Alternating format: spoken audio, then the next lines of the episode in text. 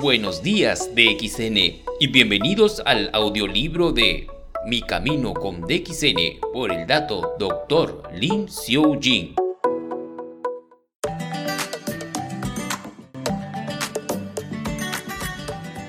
Capítulo 4 Introducción al hongo único, Ganoderma.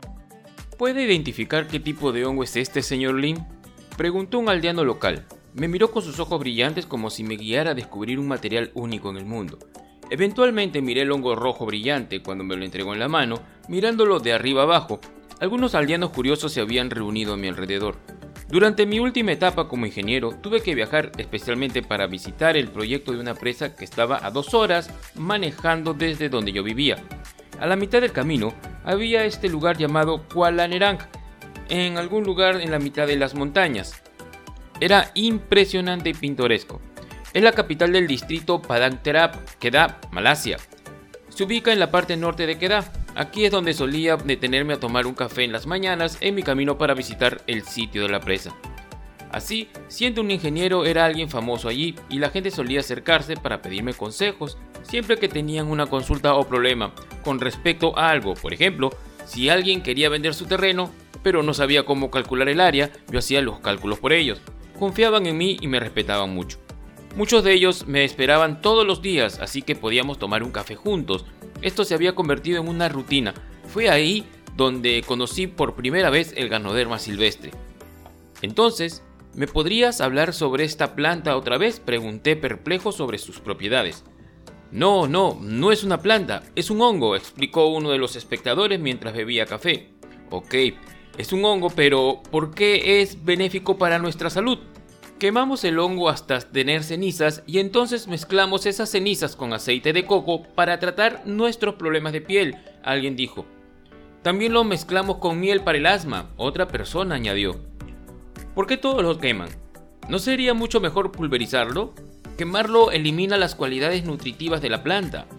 Sí, es verdad, pero cuando intentamos pulverizarlo es muy difícil, no podemos pulverizarlo, se convierte en algo parecido al algodón. Mientras bebía mi café me di cuenta de que había algo especial en este hongo, el ganoderma parecía tener increíbles propiedades.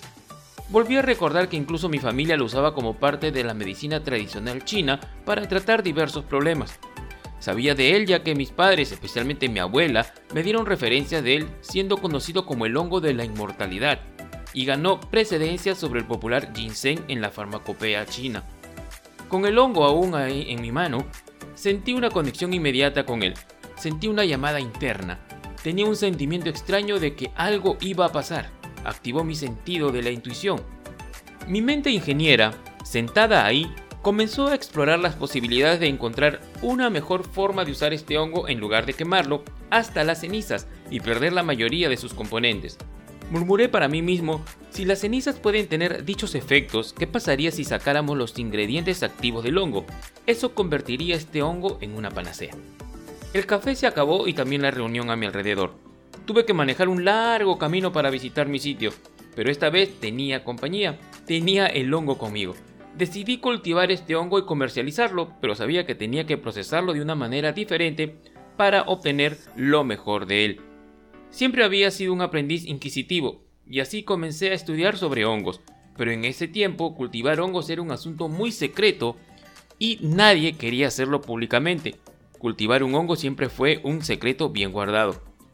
Nadie estaba listo para enseñarme cómo plantar hongos, especialmente el más cotizado, el ganoderma. Tuve una idea en mi mente. Una vez viajé a Bangkok para conocer a un monje él tenía un gran discípulo que administraba una granja grande de hongos con su estilo nativo. ¿Puede enseñarme el cultivo del tejido, señor? le pregunté suplicando. Él parecía muy apático a mi súplica, sin embargo mis ojos curiosos de alguna manera se las arreglaron para encontrar una respuesta de su boca. Ok, ok, lo haré el próximo año. Ven a verme el próximo año y te enseñaré. Me devolvió la sonrisa y entendí que no consideraría mi petición. Sabía lo que significaba no voy a enseñarte. Así que sin otra alternativa fui y compré todos los libros sobre cultivo de hongos disponibles y comencé mis propios experimentos. En el Instituto Tecnológico de la India nos pidieron expresar un mantra de que necesitamos hacer todo por nuestra cuenta, ya que nadie en este mundo nos ayudaría si no nos convertimos en alguien reconocido.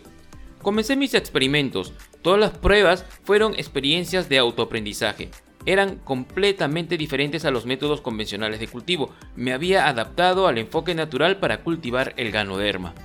Verás, el método de cultivo de XN es completamente diferente al de otros cultivadores de ganoderma. La razón es que diseñamos nuestro método de forma natural.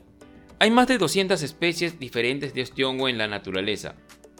Tuvimos que intentar diferentes métodos para ayudar a adecuar el crecimiento del hongo y después tuvimos que probarlo en pollos para ver la eficacia. ¿Cómo sabemos que este hongo es bueno? Alimentamos a los pollos con él. Los pollos repentinamente se volvieron activos y comenzaron a volar. Me refiero a que durante la noche estos pollos comenzaron a posarse en la copa de un árbol. Estábamos seguros de que estos pollos habían ganado fuerza y energía y concluimos el efecto de ganoderma. Después, las gallinas que dejaron de poner huevos, después de tomar ganoderma, comenzaron a poner huevos nuevamente. Esto significaba que habían ganado nuevamente su capacidad de procrear y regenerarse. Estas simples pruebas nos ayudaron a elegir la mejor variedad del ganoderma de las múltiples especies. Entonces, probamos qué tan fácil es para el ganoderma adaptarse al entorno, porque en ocasiones vivían felices en el bosque, pero cuando los alejas de los bosques no crecen adecuadamente. Si no puede crecer adecuadamente, ¿cómo puedes esperar que ayude a la gente? Si los deportistas se sienten incómodos jugando fuera de casa, imagínate para estos pequeños hongos.